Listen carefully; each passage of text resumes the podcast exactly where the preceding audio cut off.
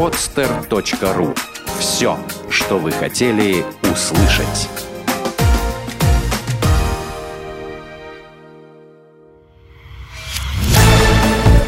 «Экономика» с Кириллом Родионовым. Авторская программа для всех, кто интересуется ситуацией в российской экономике. Без возрастных ограничений. О политических последствиях глобального кризиса. Глобальный финансовый кризис, наступивший в 2008 году, стал важным рубежом в мировом развитии. Бурный экономический рост, начавшийся в развитых странах на заре 80-х годов и продолжавшийся в течение 25 лет, завершился глубокой рецессией. Спад экономической активности сопровождался потрясениями на финансовых рынках.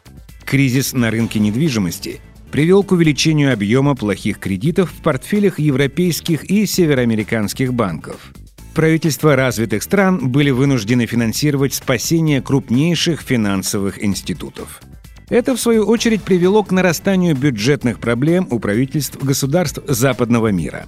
В ответ на усугубляющийся фискальный кризис министры финансов стран ЕС инициировали программы сокращения государственных расходов. Это привело к падению покупательской способности многих слоев населения европейских стран – сокращение импорта в страны Старого Света стало причиной торможения развивающихся экономик, в первую очередь Китая.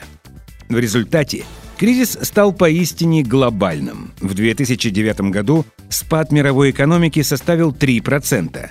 Несмотря на восстановление 2010-2011 годов, мировая экономика так и не вышла на устойчивую траекторию роста – Важно отметить, что низкие темпы роста экономик развитых и некоторых развивающихся стран не являются главной чертой нынешнего кризиса. Гораздо более значимыми представляются структурные сдвиги, которые происходят в мировой экономике. О содержании этих изменений речь пойдет ниже.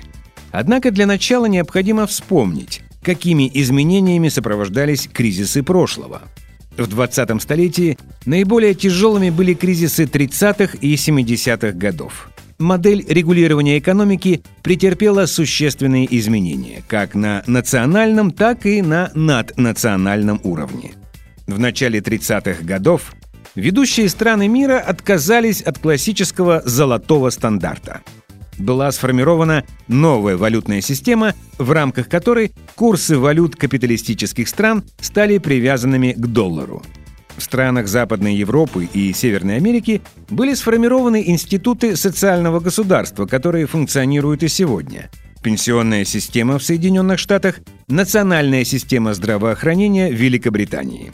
В 70-е годы возникла система плавающих валютных курсов. В ответ на затяжную стагнацию экономики политические лидеры развитых стран, такие как Маргарет Тэтчер в Великобритании, Рональд Рейган в Соединенных Штатах, начали реализовывать политику дезинфляции и приватизации. Впоследствии правительства стран Латинской Америки и Восточной Европы реализовали программы финансовой стабилизации и экономической либерализации. Наконец, кризисы 20-го столетия характеризовались геополитическими сдвигами. В результате Великой депрессии и Второй мировой войны мировое лидерство перешло от Великобритании к США.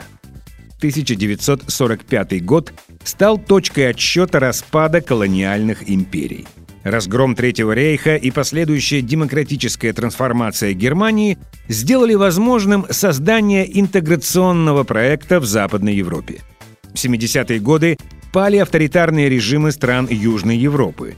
Это проложило дорогу к вступлению Португалии, Испании и Греции в Европейский Союз. В то же самое время Советский Союз переживал застой.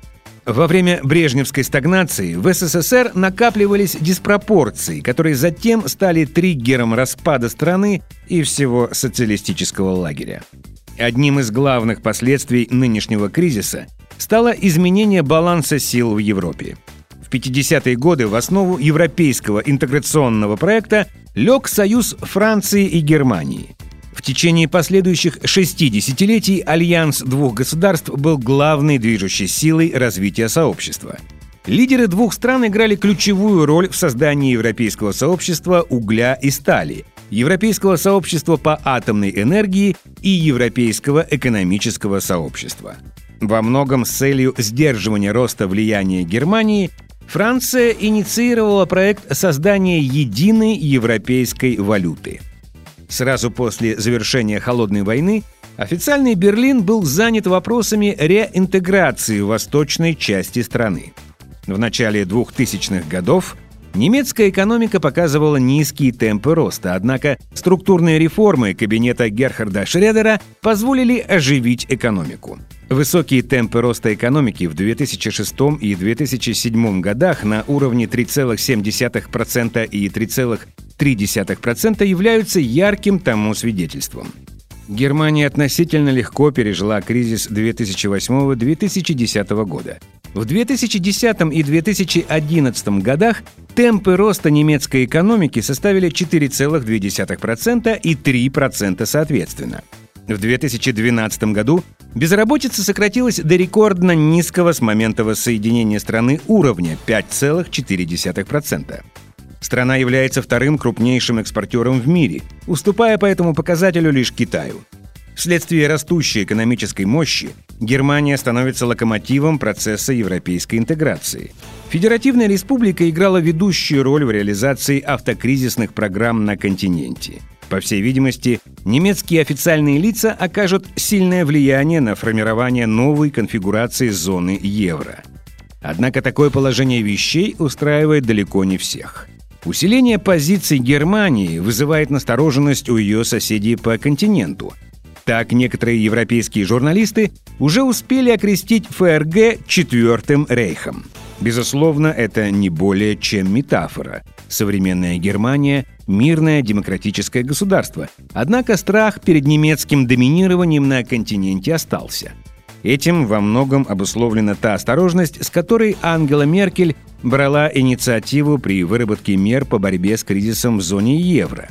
Каким образом усиление Германии отразится на новой конфигурации европейских финансовых институтов? Это покажет время. Сделано на podster.ru Скачать другие выпуски подкаста вы можете на podster.ru